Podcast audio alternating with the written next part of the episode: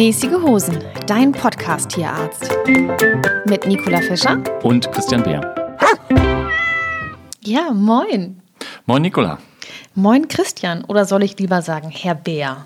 Wie kommst du jetzt darauf? Seit wann, seit wann wollen wir uns wieder siezen? Ja, weiß ich nicht. Ähm, mir ist aufgefallen, dass man in meinem Beruf und in meinem Genre sich wie selbstverständlich duzt. Wie ist das äh, bei dir? Also die Frage habe ich mir so neulich gestellt. Da war ich auf einer Produktion und habe verschiedene Prominente ähm, das gefragt, ob ich sie duzen oder eben halt siezen soll.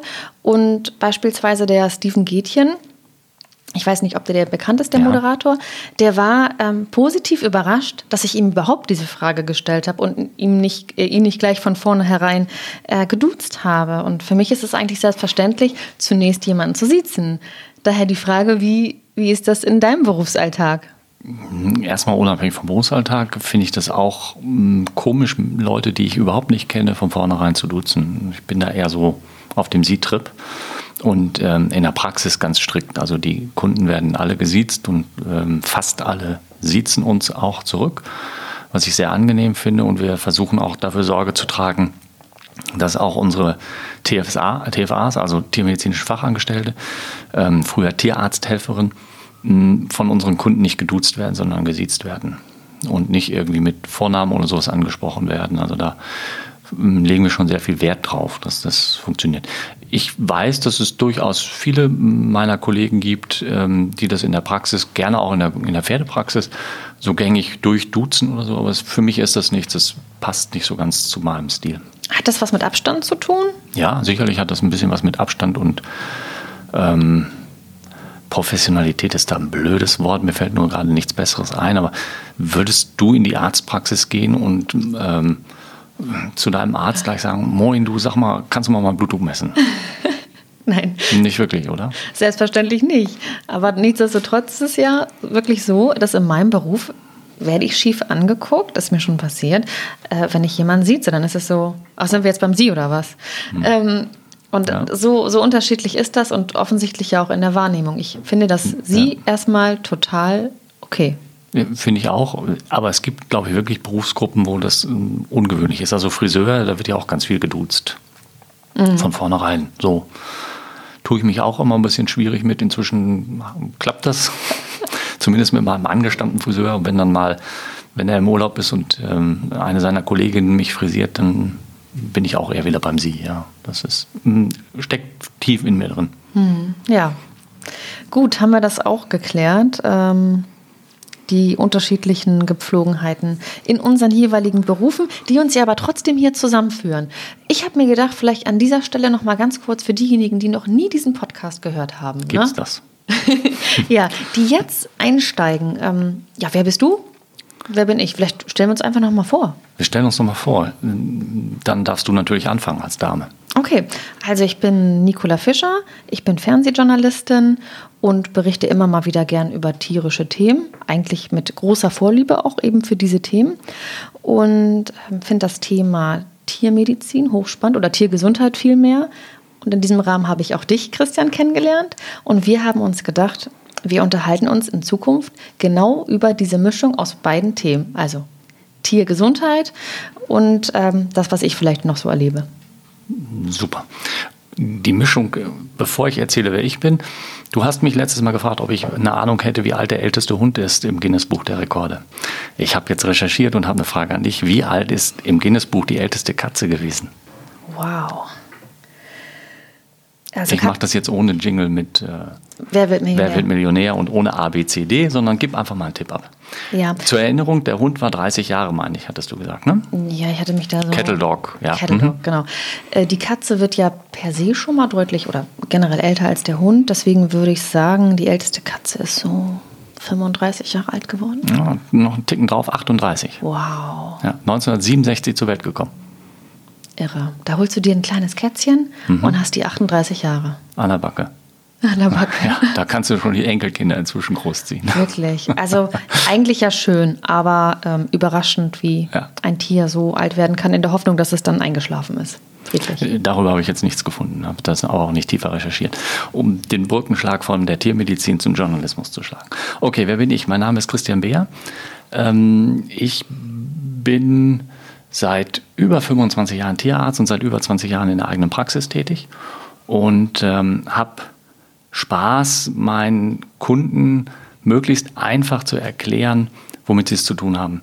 Und genau das ist das Ziel für mich in diesem Podcast, auf möglichst einfache Art und Weise den Leuten so ein bisschen das Thema der Tiermedizin nahezubringen und äh, vor vielen Punkten vielleicht auch Angst zu nehmen. Mhm. Das war für mich die Hauptmotivation.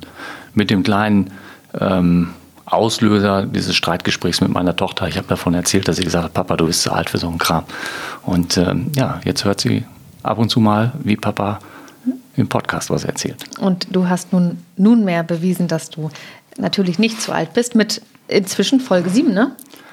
Ähm, ich habe nicht mitgezählt, aber ich glaube, es kommt hin, ja. Genau, heute ist Folge 7 und wir wollen uns jetzt einem absoluten Wunschthema widmen. Was da nämlich wäre, also ich habe die eine oder andere Nachricht bekommen, Mensch, mach doch mal was über Ernährung. Ja, hochspannendes Thema, hoch emotionales Thema. Hm, ich bin sehr gespannt, ähm, wo wir da am Ende des Abends mal rauskommen. Wollen wir uns mal so rantasten? Äh, wollen wir vielleicht mal beim Speichel des Hundes anfangen und bei den Zähnen? Also wofür ist der Hund ausgelegt? Sind das, ne, hat er Zähne, mit denen er malen kann? Hat er Zähne, mit denen er reißen kann? Hm, was wäre jetzt von der Natur aus für ihn die richtige Form? Hm. Ähm, also das Gebiss des Hundes ist schon Fleischfresser gewiss, aber durchaus auch ausgelegt, ähm, nicht ganz so spezifisch nur Fleisch zu essen. Also die Backenzähne sind relativ breit, er kann auch schon mal was zermahlen oder zerkauen. Bei der Katze ist das noch ein bisschen anders, die ist vom Gebiss her noch deutlich eher in Richtung Fleischwasser ausgelegt. Ähm, die Schwierigkeit ist ja, dass man gerne versucht zu sagen, naja, der Hund kommt, stammt vom Wolf ab und also muss er sich auch ernähren wie ein Wolf. Nun hat der Hund allerdings schon eine jahrhundertelange Domestikation hinter sich gebracht und ähm, durch die Selektion, die wir Menschen gemacht haben, das heißt das Auswählen von welcher Hund passt jetzt besser zu mir und diese ganzen Rassen, die da auch entstanden sind, hat sich natürlich auch durchaus was in dem ganzen Sektor des Verdauungssystems verändert. Und Hunde sind durchaus in der Lage, ähm, anders ernährt zu werden und damit glücklich zu sein als ein Wolf. So, das vielleicht mal so als Grundlage. Bei der Katze ist vielleicht nicht ganz so stark ausgeprägt wie beim Hund, aber auch da gibt es natürlich gewisse Anpassungen. Und deswegen ist es jetzt schwierig zu sagen, ich, wenn ich den Hund genauso ernähre, wie sich ein Wolf ernährt, dann mache ich auf jeden Fall alles richtig. Mhm. Und es ist schwierig zu sagen, der Hund muss unbedingt dieses oder jenes fressen, um, um glücklich und gesund zu sein. Also an einzelnen Produkten oder, oder Darreichungsformen. Das letzten Endes meine Meinung, dass der Hund, und das gilt für die Katze genauso, mit den Grundnährstoffen entsprechend ausreichend versorgt sein muss, nicht zu viel und nicht zu wenig. Und natürlich ist Fressen auch eine Form von Beschäftigungsmaßnahme, von ähm, Sozialkontakt. Also ja, ich gebe meinem Hund was zu fressen und so weiter und so fort. Und weil du das Thema Zähne angesprochen hast, hat sicherlich die Fütterung auch einen gewissen Einfluss auf die Zahngesundheit. Hm.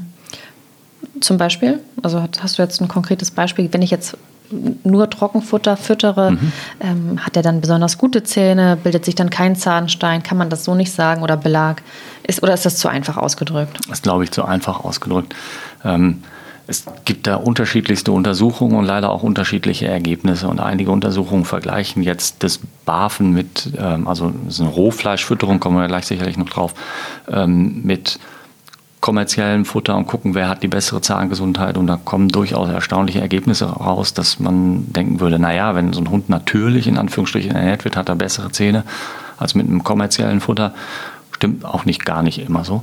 Ähm, dann ist so die Idee, naja, wenn ich meinem Hund Trockenfutter gebe und er kaut schön, dann ist das ja fast wie Zähneputzen.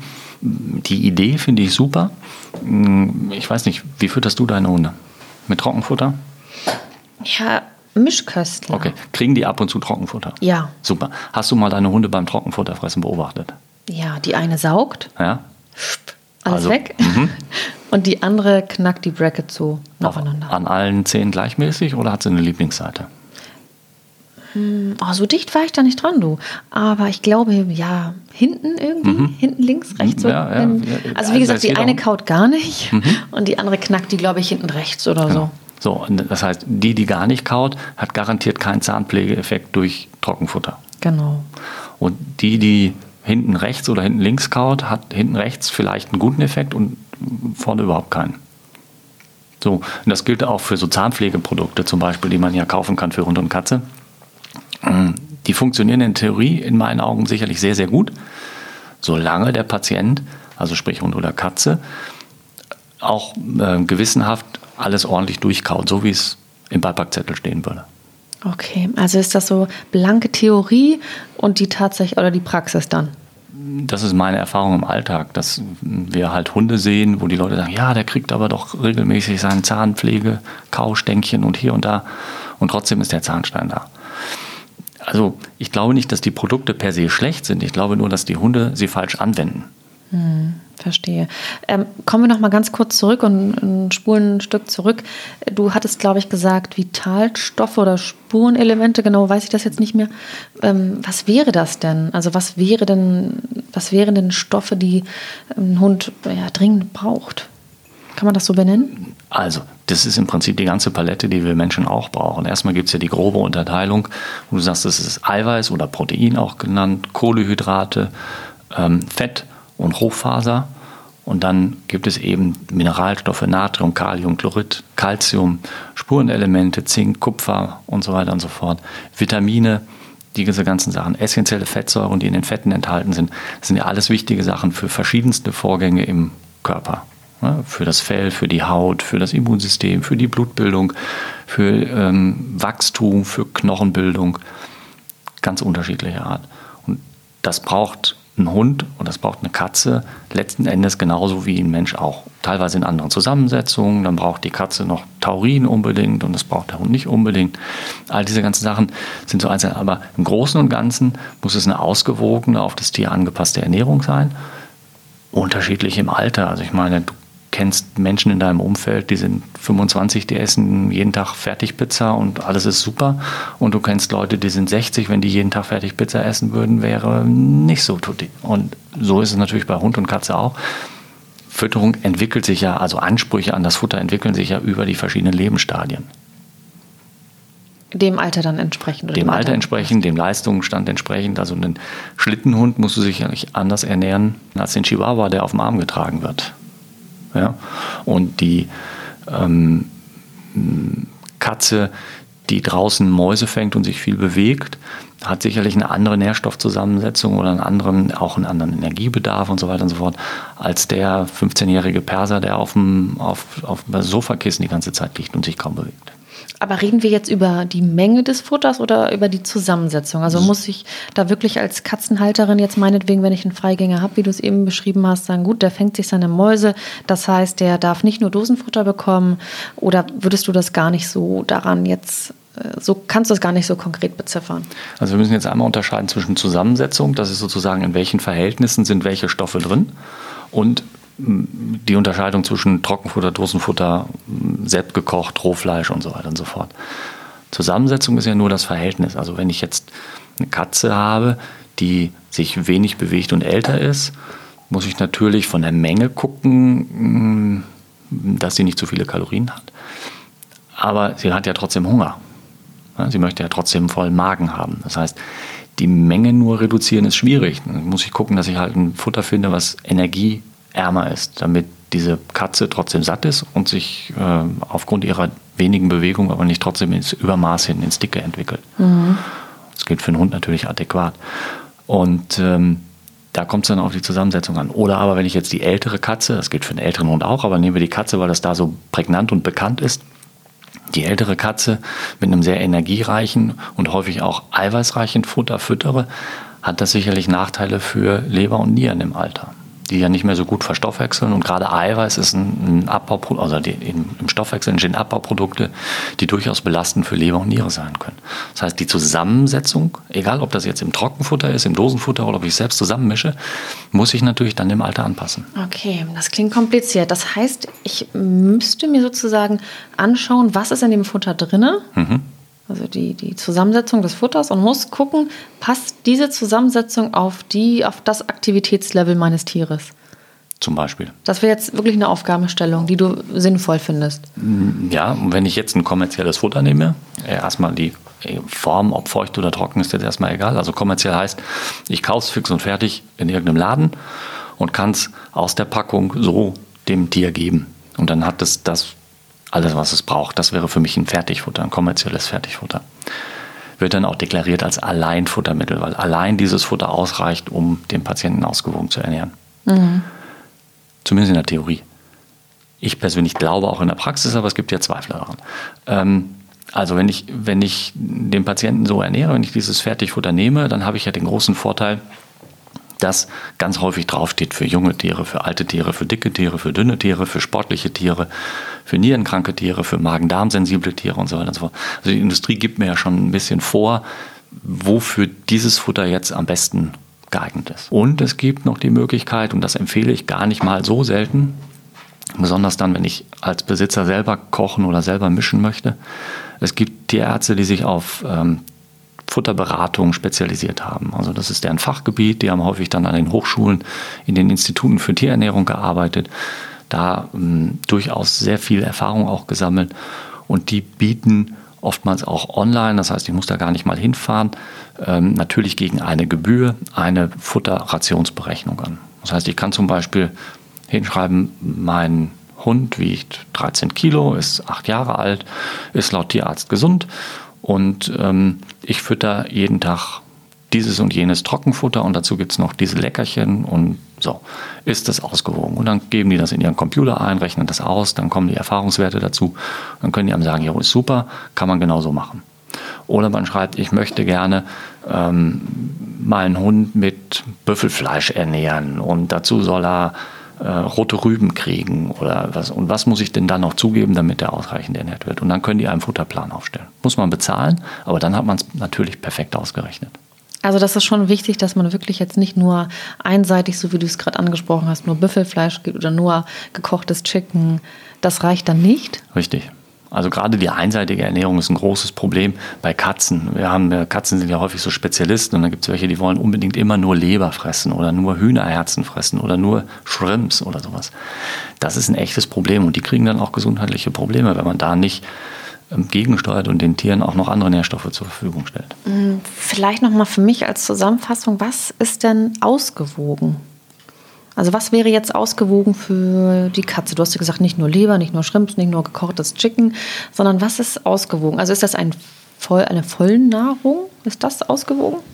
Wäre das ausgewogen? Du meinst jetzt ein fertiges Katzenfutter, was ich in der Dose oder in der genau. Tüte kaufe? Ist das, das, ist, das ist ausgewogen. Wenn es als Alleinfuttermittel deklariert ist und der Hersteller nicht irgendeinen groben Fehler gemacht hat, dann ist es ein ausgewogenes Futter und eine ausgewogene Ernährung.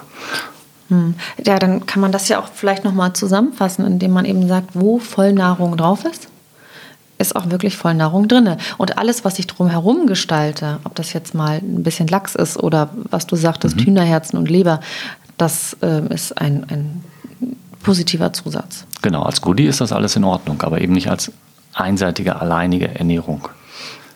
Ja, kannst du benennen, welchen Fehler man bei der Hundeernährung machen kann, wo wir schon beim Thema Ausgewogenheit sind? Was wäre jetzt nicht ausgewogen beim Hund zum Beispiel, ohne jetzt ein Alter zu nennen vom Hund? Auch da gilt, wenn du jetzt eine sehr einseitige Ernährung nimmst, wenn du sagst, mein Hund kriegt nur Fleisch und keine Kohlehydrate dazu, also Fleisch ist ja im Wesentlichen Protein, ähm, Eiweiß, dann führt das langfristig auch zu Problemen oder bei jungen Hunden vielleicht sogar auch schon kurzfristig zu Problemen. Also auch da gilt wieder, das Verhältnis macht's. Ich kann ja jetzt mal noch mal ganz kurz persönlich sagen, ich habe das ja schon mehrfach angedeutet, ich versuche es mir immer so bequem wie möglich zu machen. Und ähm, ohne es jetzt schlecht machen zu wollen. Und deswegen ernähre ich meinen Hund hauptsächlich mit kommerziellem Fertigfutter, weil ich dann nicht viel rechnen muss und nicht viel machen muss. Ich bin echt zu faul herzugehen und zu sagen, so, ich kaufe jetzt 300 Gramm XY-Fleisch und dann kommt da noch so und so viel Gramm Knochen zu und äh, so viel Gemüseflocken hiervon und dann noch ein Spurenelement davon und so weiter und so fort. Super, wenn das einer machen möchte und wenn er sich das professionell ausrechnen lässt und sich dran hält, das ist mir zu viel Arbeit. Mhm. So, deswegen gibt es ein Futter, was ich kaufe, das kriegt der Hund, zwischendurch kriegt er noch mal was dazu, dann gibt es ein paar Nudeln oder dann gibt es mal ein bisschen Kartoffeln oder ähm, irgendwie auch mal natürlich ein bisschen Fleisch oder sowas, aber wir haben dann vom, vom Fleischer oder Metzger kaufen wir gerne nochmal so eine Hundewurst, die er dann kriegt. Und dann gibt es Reis dazu und geriebene Karotte und ab. Aber so die, die Grund, die Basic-Geschichte kommt übers Fertigfutter. Mhm. Also sollte man oder wird das Fertigfutter auch von vielen Menschen, die Frischfutter äh, füttern, ja, zu Unrecht verteufelt? In meiner Sicht ja, weil ich ja glaube, dass es viele Wege gibt, einen Hund und eine Katze perfekt zu ernähren. Und wenn ich jetzt hergehen würde und sage, jeder muss es so machen wie ich, weil ich der Einzige bin, der weiß, wie es geht, dann ist das nicht meine Gedankenwelt. Und das gilt so für das Trockenfutter, für das Dosenfutter, selbstgekocht oder Rohfütterung. Ähm, es funktioniert mehr oder weniger alles, wenn ich eben gucke, dass ich keine groben Fehler mache. Und diese Fehler sind natürlich eher da zu machen, wo ich selber viel rummische und zusammen bastle und weniger da, wo ich das kommerziell nehme. Natürlich kommen dann immer diese Kritiken mit, ja, aber da ist dann zu viel hiervon drin oder sind Konservierungsstoffe drin und so weiter und so fort. Hm, ja, das, ohne Konservierungsstoffe wird es sicherlich nicht gehen. Ich glaube, in vielen unserer Lebensmittel ist das auch drin. Ähm, okay, das ist jetzt so eine Philosophiefrage. Wenn jemand kommt und sagt, ich, ich mache das nicht, ich will das nicht, dann ist das ja auch in Ordnung. Dann darf er es gerne anders machen. Da kann ich dann aber am Ende nicht mehr beraten und verweise dann eben auf Spezialisten, die das entsprechend ausrechnen können. Das wäre mir wichtig. Wenn einer sagt, ich möchte gerne mein Tier selbst zusammengestellt ernähren mit nichts, was irgendwie Konservierungsstoffe enthält, ja, dann nimm, ich weiß nicht, 150 oder 200 Euro in die Hand und investiere das in eine professionelle Futterberatung von einem Tierarzt, der sich darauf spezialisiert hat. Du hattest angesprochen, dass es natürlich auch, ähm, dass eine mangelhafte Ernährung seine Konsequenzen mit sich zieht. Mhm. Kannst du welche benennen? Die Klassiker sind natürlich so, wenn du jetzt zu viel oder zu wenig von einem Vitamin gibst, ähm, ja, Vitamin D, Calcium, Phosphor, das sind so diese ganzen Klassiker. Und da macht es natürlich einen großen Unterschied. Also nehmen wir jetzt mal Calcium, Phosphor und Vitamin D, dieses Trias, das sind drei Dinge, die eng miteinander verknüpft sind. Das heißt, es macht jetzt wenig Sinn zu sagen, oh, ich muss mehr Calcium geben, wenn ich nicht dann auch mit Vitamin D und Phosphor angehe. Dann sind die Ansprüche bei einem wachsenden Hund oder bei einer wachsenden Katze in dem Verhältnis zwischen Phosphor und Calcium andere als beim erwachsenen Tier. Ich wollte noch einmal zusammenfassen, was nicht in den Hundebauch gehört. Vielleicht kannst du das eine oder andere noch sagen. Wir reden jetzt wieder nur vom Hund. Mhm. Ähm, ich rede nicht von letalen Dosen, aber vielleicht schon irgendwie, das sollte jetzt auch nicht vom Tisch abfallen. Vielleicht kannst du zu dem einen oder anderen was sagen. Ich glaube, wir haben ja auch schon mal ein bisschen drüber gesprochen bei, ich weiß nicht, war es Erste Hilfe oder, ja. oder sowas. Ähm, ja, aber hm, frag mich. Also, ähm, ja, generell erstmal Tischabfälle für Hund und Katze, ja oder nein? Hm. Ähm, ja, ich habe gerade heute mit, mit einer Kundin drüber gesprochen und dann auch dieses Wort Tischabfall benutzt. Das ist schon ein blödes Wort, oder? Was ist denn Abfall? Also Abfall hört sich ja so negativ an. Verstehe ich unter Tischabfall die Nudeln, die ich zu viel gekocht habe? Oder verstehe ich unter Tischabfall. Ein Stück von meiner Pizza? Oder das? Oder verstehe ich unter Tischabfall vielleicht, wenn ich jetzt einen, einen, Braten vorbereitet habe und so ein paar sehnige Stücke rausgeschnitten habe und so weiter und so fort? Ist schwierig. Oder ist, ist Tischabfall die äh, Schale von der Kartoffel? Ist jetzt nicht unbedingt Tisch, aber ein Küchenabfall? Schwierig. Also, es gibt Dinge, die kann ich sicherlich ohne Bedenken geben. Reis, Kartoffeln, Nudeln, viele, nicht alle, aber viele Gemüsesorten. Es kommt halt darauf an, sie sollten nicht gewürzt sein. Sie sollten entsprechend verarbeitet sein, dass sie genießbar sind. Also ich glaube, jetzt ähm, permanent rohe Kartoffeln zu verfüttern, ist nicht so dolle. Mm, und halt Finger weg von dem einen oder anderen, was definitiv nicht geeignet ist. Knoblauch, Zwiebel, haben wir schon mal drüber gesprochen. Oh. Oh, Wollte ich gerade vorlesen. Ei, ei, ei. Entschuldige. Soll ich mal anfangen? Also hier steht drin, was niemals in den Napf gehört. Mhm. Und äh, das gilt dem Hund. Zwiebeln. Ja. Können mhm. Blutbildveränderungen machen, haben wir ja schon mal angesprochen. Knoblauch. Gilt das gleiche, ja. Gas der auf oder welche Wirkung hat der?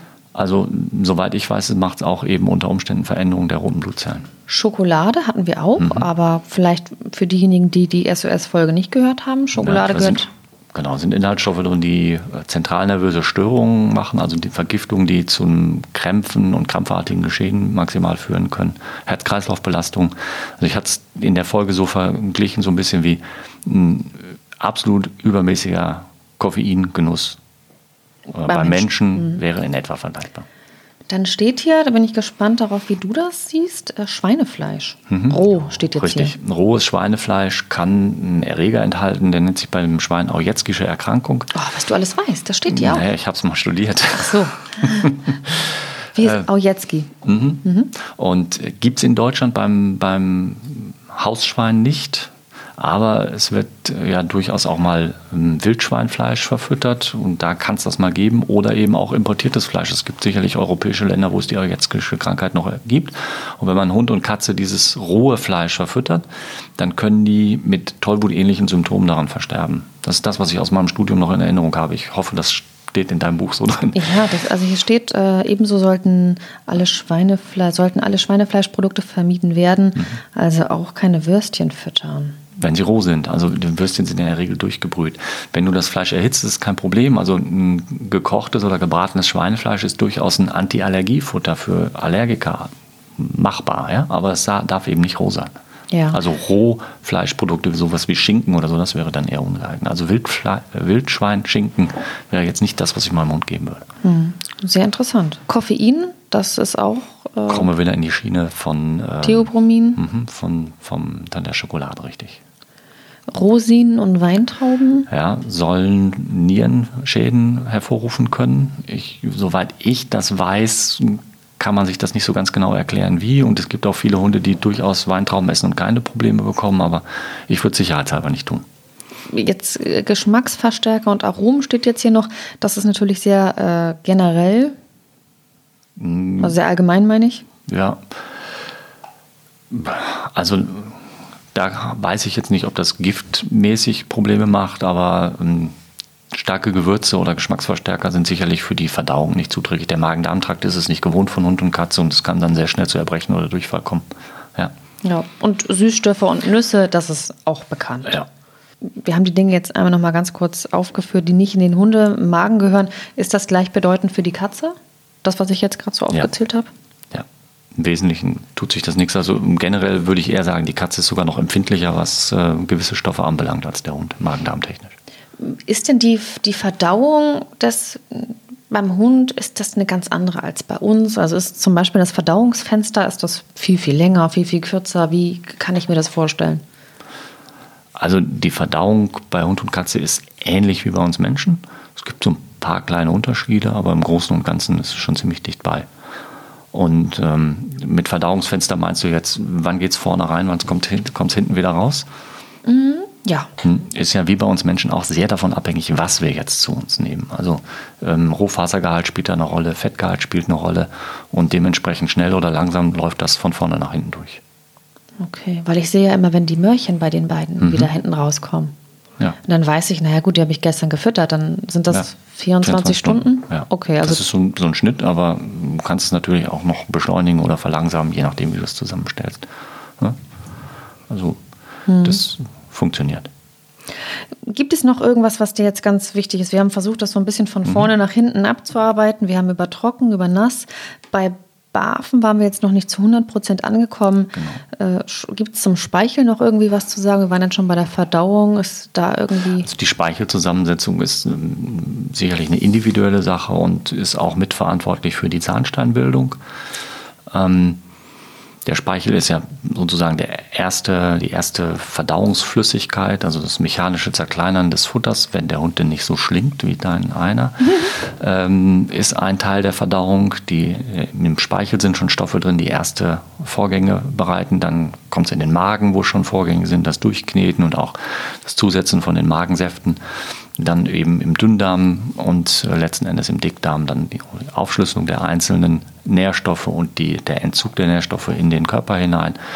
Wasser, was aus dem Kot rausgezogen wird, damit der Kot dann auch entsprechend fest wird und nicht das Wasser alles wieder hinten raus verloren geht, so wie wir das dann ja beim Durchfall zum Beispiel haben. Mhm. Also das ist so dieser, dieser Ablauf. Und ähm, der Speichel ist halt ein wichtiger Teil, aber nicht der einzige. Ja. Gut. Also das hm, hast du schon das Gefühl, dass wir wirklich alles so, so weit besprochen haben? Ja, vielleicht nochmal so, so ein paar, also wir haben ja ganz häufig jetzt schon dieses BAFen angesprochen und vielen Leuten ist das ja sicherlich auch ein Begriff. Ähm, BAF steht heute im Allgemeinen für biologisch artgerechte Rohfütterung. Mhm. Meine ich, ja. Ursprünglich kommt es aus dem Amerikanischen, gibt da verschiedene und eine der ursprünglichen Bezeichnungen war Bones and Rare Food, also Knochen und rohes mhm. Fressen, rohes Fleisch. Und ähm, das ist auch so eine Philosophie. Und ich habe ja gerade schon davon gesprochen, oder du hast das eingeleitet, dass Fütterung auch ein bisschen Philosophie ist. Und da ist auch nichts gegen einzuwenden, solange ich jedem sein Recht lasse. Und ich sehe ja nun jeden Tag Hunde und Katzen in der Praxis. Und das Thema Ernährung ist auch jeden Tag Thema. Und es gibt immer wieder Hunde, wo die Besitzer das Futter umstellen, vom Barf auf Dose, von Dose auf Trocken, von Trocken auf Barf und alle Richtungen sind denkbar. Und es gibt immer wieder Hunde, die durch die Umstellung besser dran sind als vorher und es gibt Hunde, die sind schlechter dran. Und das kann ich echt nicht sagen, dass es ein Prozentsatz X ist, der mit Barf viel besser ist oder mit Dose viel besser oder mit Trocken. Man muss es immer ein bisschen ausprobieren.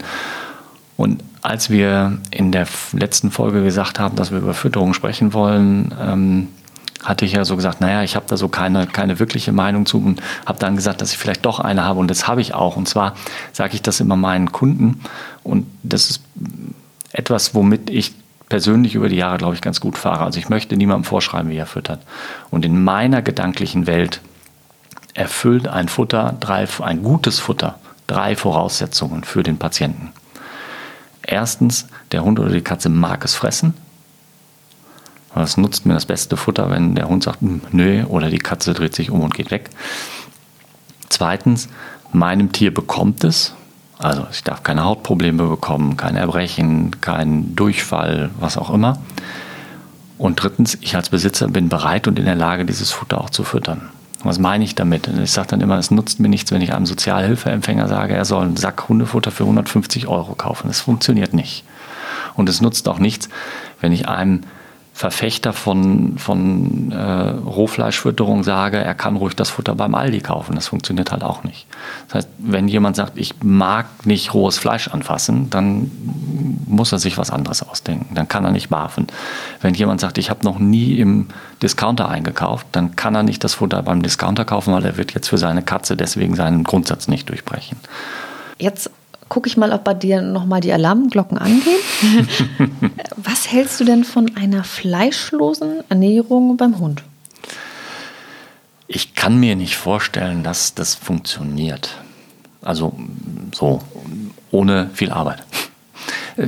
Ich, also es muss funktionieren, sicherlich. Also ich kann das ja so durchrechnen, dass alle Inhaltsstoffe wieder da sind. Und wenn der Hund daran gewöhnt ist, dann klappt das auch sicherlich. Aber das ist ja wahrscheinlich noch mehr Aufwand als eine Barf-Fütterung, wo ich dann eben Fleisch mit dazu nehme. Ja. Also wir ähm, sind wieder beim Thema mhm. Berechnung. Richtig, genau. Also es muss dann durchgerechnet werden, wie viel Sojabohnen muss ich denn dann füttern und ähm, sowas. Und dann komme ich natürlich um dieses schlimme Wort Getreide wahrscheinlich nicht drum Also auch das ist ja so eine, so eine Sache in den letzten Jahren gewesen, wo sie mal, oh, das Futter muss getreidefrei sein und da darf bloß nicht und die Glutenunverträglichkeit und so. Ja, es gibt Tiere, die vertragen es nicht, denen darf ich es nicht geben, aber alle anderen können Getreide bekommen. Und ich bin nicht ganz auf dem aktuellsten Stand, aber das Letzte, was ich weiß, eine nachgewiesene Glutenunverträglichkeit gibt es, glaube ich, nur bei einer genetischen Linie von Dalmatinern.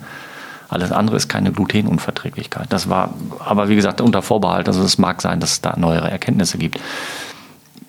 Wovor ich einfach warnen will, ist dieses, oh Gott, oh Gott, in dem Futter ist XY drin, bei meinem Beispiel Getreide, das höre ich immer wieder, ja, aber ich fütter doch getreidefrei, wie kann mein Hund eine Allergie haben?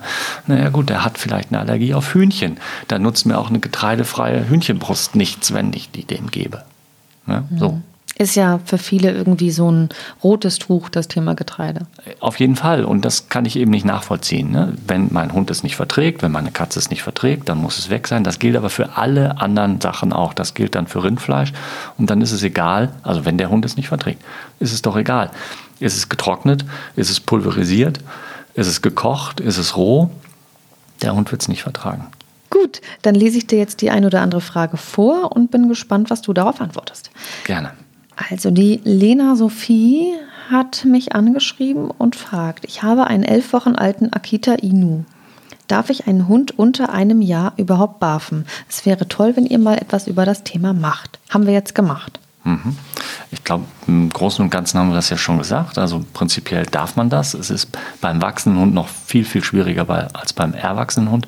Und da muss ich ja im Prinzip alle paar Wochen meine Rationsberechnung neu machen, weil sich die Ansprüche ändern. Das Gewicht ändert sich, ähm, der Aktivitätslevel ändert sich die Ansprüche an die Zusammensetzung, ich habe das vorhin schon mal gesagt, Calcium-Phosphor-Verhältnis und so weiter ändern sich im Laufe des Wachstums.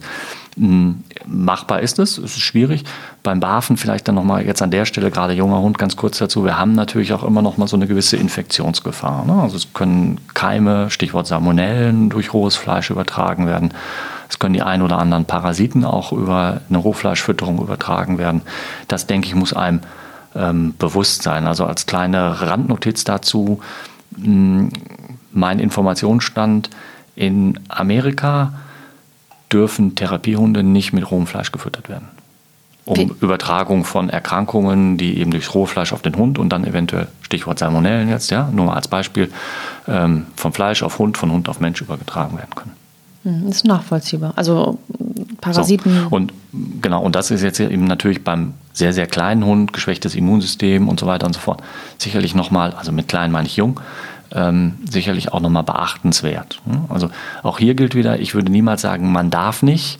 Ich glaube, es ist extrem schwierig. Ich persönlich würde immer empfehlen, einen wachsenden Hund mit einem entsprechenden Junghund oder Welpenfutter zu füttern. Und dann fährt man in der Regel sehr, sehr gut. Hm, wenn man meint, man kann es anders oder man weiß, man kann es anders, wüsste ich jetzt nicht einen zwingenden Grund, der dagegen spricht, wenn man es gut ausgerechnet hat oder ausrechnen lässt. Wenn man aber nicht die Zeit und die Möglichkeiten hat und auf Nummer sicher gehen möchte, ist ein Welpenfutter, also eine Vollnahrung mit Sicherheit das. Ja, oder ich meine, nimm dir jetzt Rohfleischfütterung und du ähm, packst das rohe Fleisch zuvor womöglich noch gewolft hast, dann fällt übrigens dieser Beschäftigungseffekt weg, dann ist es ja wie Dosenfleisch, ja, ähm, ins, ins Napf und es hat draußen irgendwie 30 Grad im Schatten und der Hund äh, frisst es dann nicht und du vergisst es wegzunehmen. Hm, ich weiß nicht, das, das Mettbrötchen oder so, was da schon einen halben Tag in der, in der Theke liegt, möchte ja auch keiner mehr essen. Hm. Gut, ich glaube, ja, das, das können wir so an die Lena Sophie schicken. Also sie kann wenn sie sich das zutraut und wirklich auch berechnet, was das elf Wochen alte Tier dann die nächsten Monate braucht. Richtig, ja. Und immer wieder neu nachberechnet. Ne? Das ist halt so die Hauptschwierigkeit dabei. Ja. Dann möchte die Sina wissen, ich habe einen Podenco-Mix von zweieinhalb Jahren. Der ist aus dem Tierschutz und kennt also keine geregelten Futterzeiten. Wie oft sollte ich ihn denn am Tag füttern? Also ich persönlich finde es gar nicht so verkehrt, einen Hund mindestens zwei, vielleicht auch dreimal am Tag zu füttern. Mm, ich finde, das passt ganz gut. Und diese, also der Hund ist ja kein Wolf mehr, das habe ich vorhin schon mal gesagt. Und ein Wolf, der frisst so, wenn er was hat, so viel er kann. Und dann kann es vorkommen, dass er tagelang nichts mehr frisst. Das steckt so ein bisschen noch in manchen Hunden drin. Also es gibt Hunde, die fressen auch so viel sie können, wenn sie es denn dann kriegen. Aber die Hunde wissen ja auch, sie kriegen wieder und kriegen wieder und kriegen wieder. Und ähm, dementsprechend ist der Verdauungstrakt da schon ein bisschen drauf ausgelegt. Also wenn der Hund es mitmacht, warum nicht zwei oder dreimal am Tag füttern? Muss ja nicht immer eine Riesenportion sein. Es gibt aber Hunde, die fressen nur einmal am Tag. So, dann ist es halt so. Es gibt auch Hunde, denen stellst du einmal am Tag was hin und die gehen hin und nehmen ein bisschen was und kommen später wieder.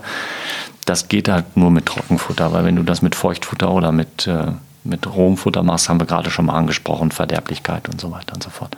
Ja. Ähm, also muss man natürlich ein bisschen gucken, was der Hund macht. Aber ich glaube schon, dass man auch einen Tierschutzhund an geregelte Fressenszeiten gewöhnen kann. Mhm. Also geregelt immer so ein bisschen unter Vorbehalt. Ähm, wenn ich jetzt unter der Woche früh aufstehen muss, um zu arbeiten und dem Hund dann morgens um sechs das Futter gebe, dann glaube ich, kann man auch am Wochenende ihm das ein bisschen später geben. Also man muss dann nicht am Wochenende um sechs aufstehen, aber trotzdem geregelt irgendwie morgens und nachmittags oder morgens und abends oder morgens, mittags und abends oder je nachdem, wie man das dann gerne möchte und wie der Hund das irgendwie auch einfordert.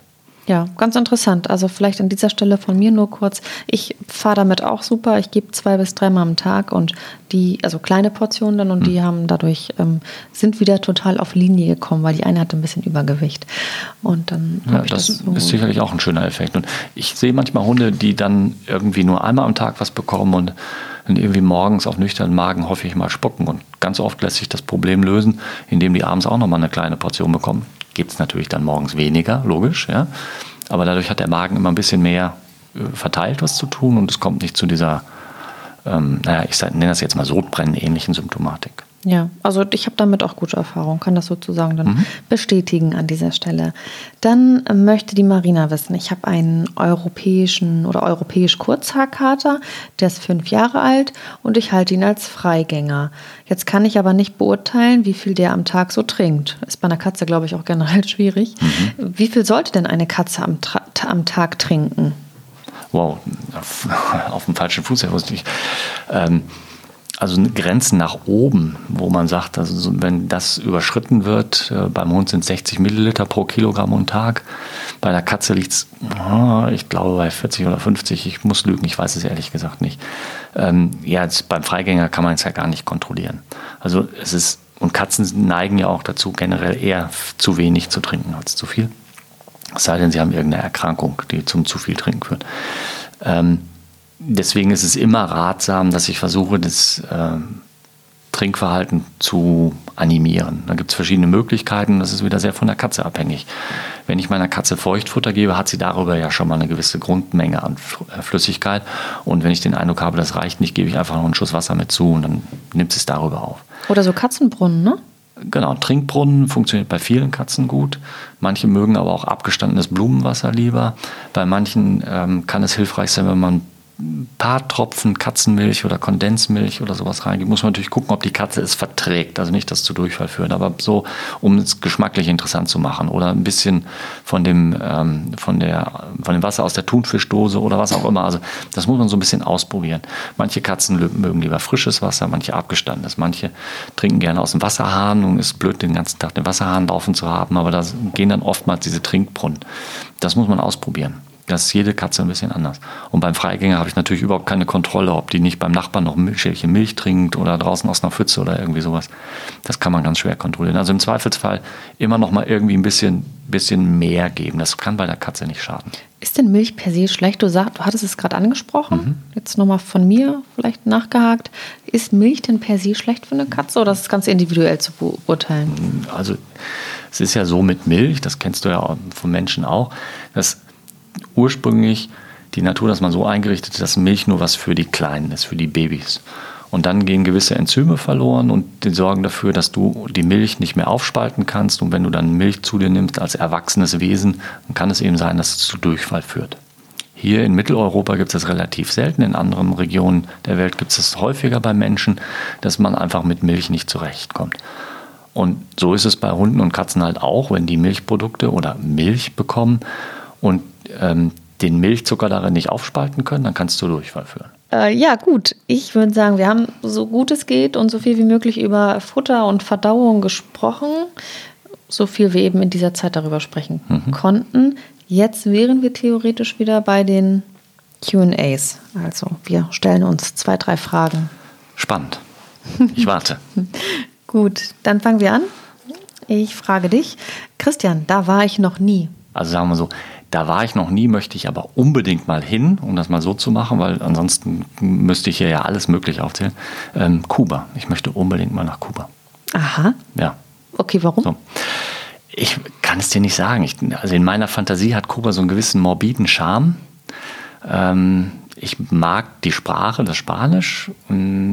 Ich stelle mir dieses, diese Lebenslust dieser Menschen, denen es ja wirklich nicht gut geht, wenn wir das mit uns Mitteleuropäern vergleichen, ähm, wahnsinnig ähm, positiv und, und lebensbejahend und im, im, besten Fall ansteckend. Ob das dann wirklich so ist, weiß ich nicht, aber das ist meine, meine Fantasie und deswegen möchte ich gerne irgendwann mal Kuba bereisen. Okay, ich komme mit.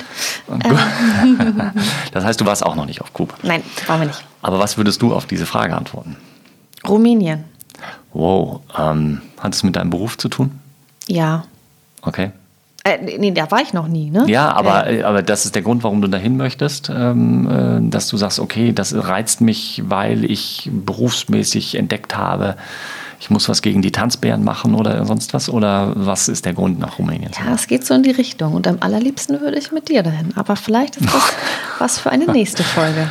Okay, dann müssen wir mit unserem Partner drüber sprechen, wenn wir zwar nach Rumänien fahren wollen. Ja, jetzt vielleicht nicht zu zweit, aber ähm, Vielleicht in Begleitung mit einer Kamera. Okay, oha. Na, Gut, äh, das habe ich mir erfolgreich abgewöhnt. ich habe dir das schon mal erzählt. Also ich habe letztes Jahr mir abgewöhnt, ja, aber zu sagen und ich bin dabei, immer noch dabei und es klappt meistens, aber leider noch nicht immer, mir das Wort eigentlich abzugewöhnen. Sehr gut. Eigentlich ganz gut. Ja. Rauchen habe ich mir nicht abgewöhnt, weil ich es mir nie angewöhnt habe. Umso besser. Ja. Und du? Ähm, ich habe mir abgewöhnt. Darf ich das hier sagen? Ja, ich Ich weiß nicht, ist nicht jugendfrei? Ja, es ist sowas von jugendfrei. Ich habe mir abgewöhnt, auch wenn die Freisprechanlage kaputt ist, das Handy am Ohr zu halten. Weil ich habe einen ganz, ganz saftigen Zettel bekommen, Oh wow. also ein Bußgeld. Ja. Und das ist ein richtiger Denkzettel. Und ich nehme das Handy nicht mehr ans Ohr, wenn ich fahre. Okay. Ähm, hat meine Frau auch mal einen Strafzettel bekommen. Da hat sie mit mir telefoniert und saß ähm, in, ihrem, in ihrem offenen Auto und neben ihr stand ein Polizist auf Motorrad und sie telefonierte mit mir und er sprach sie an und dann hat sie wohl noch sowas gesagt, wie so nach dem Motto, äh, was reden Sie jetzt mit mir, bevor sie wahrgenommen hat, dass es ein Polizist war. Und dann hat sie ganz schnell aufgelegt und ich war natürlich sauer und habe hinterher mit ihr geschimpft, warum sie mitten im Gespräch aufgelegt hat, weil ich ja nicht wusste, dass der Polizist neben mir steht. Und dann kam, dann, dann kam das Ticket nach Hause. Dann kam das Ticket nach Hause, ja. Ja, also das habe ich mir erfolgreich abgewöhnt. Das war ein Denkzettel. Ja. Mm, Christian, das beeindruckt mich am, am beim Hund. Die bedingungslose Treue. Also du kannst den größten Mist machen, du kannst das größte, der größte Idiot sein. Wenn dein Hund dich liebt, dann liebt er dich. Ja. So. Ja? Und das finde ich schon beeindruckend. Ja, fällt mir eigentlich auch sowas ähnliches ein. Diese absolute, ja, diese Liebe, ist das Liebe, Loyalität? Liebe. Loyalität ist, glaube ich, ja, in menschlichen Worten wäre es Liebe. Mhm. Hm? Ja, Ja, bin ich genauso. Das beeindruckt mich bei der Katze. Also du? Ja, ihre Unabhängigkeit. Also das absolute Gegenteil von Ja. Hund. Ja. Also ich glaube, wie in allem ist ein gesundes Mittelmaß aus beiden wichtig. Und die Katze beherrscht es mit menschlichen Maßstäben gemessen, ja, perfekt ähm, zu sagen, ich will das so und alles andere ist mir egal. Und wenn du es so nicht machst, dann ist es dein Problem und nicht meins. Und der Hund macht ja, ähm, komm, egal was du machen willst, ich mach's mit dir, Hauptsache, ähm, du hast mich noch lieb. So, mal in menschlichen Worten gesprochen. Und das sind ja zwei absolute Extreme. Mm, Jedes zu seiner Zeit ist, glaube ich, eine ganz tolle Sache. Ja, also für mich beeindruckt bei der Katze dieses äh, ja, majestätische oder dieses ästhetische, diese Bewegung, das äh, sieht man nur bei der, bei der Katze, ja. Ja, ma- manche nennen es Arroganz. Arroganz. ja, Hund, Hund und Katze, so unterschiedlich sie sind, so faszinierend sind sie auch für mich und für dich, glaube ich. Auf jeden Fall, ja. Gut, wir sind am Ende dieser Folge angekommen, sind mal wieder länger, als wir es eigentlich wollten.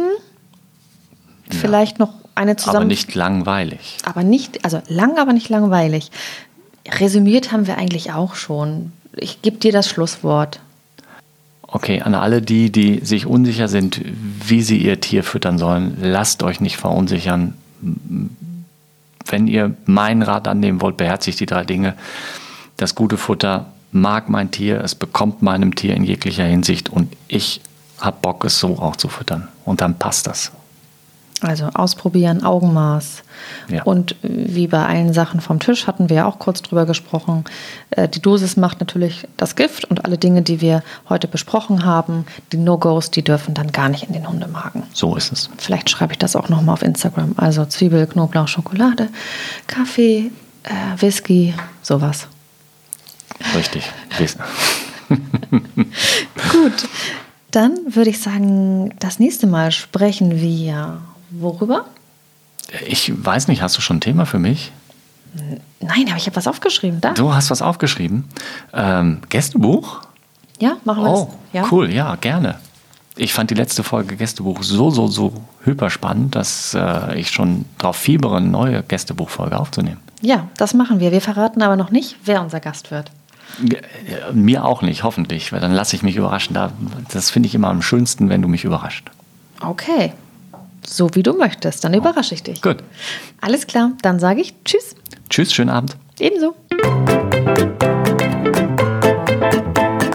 Mäßige Hosen, dein Podcast-Tierarzt.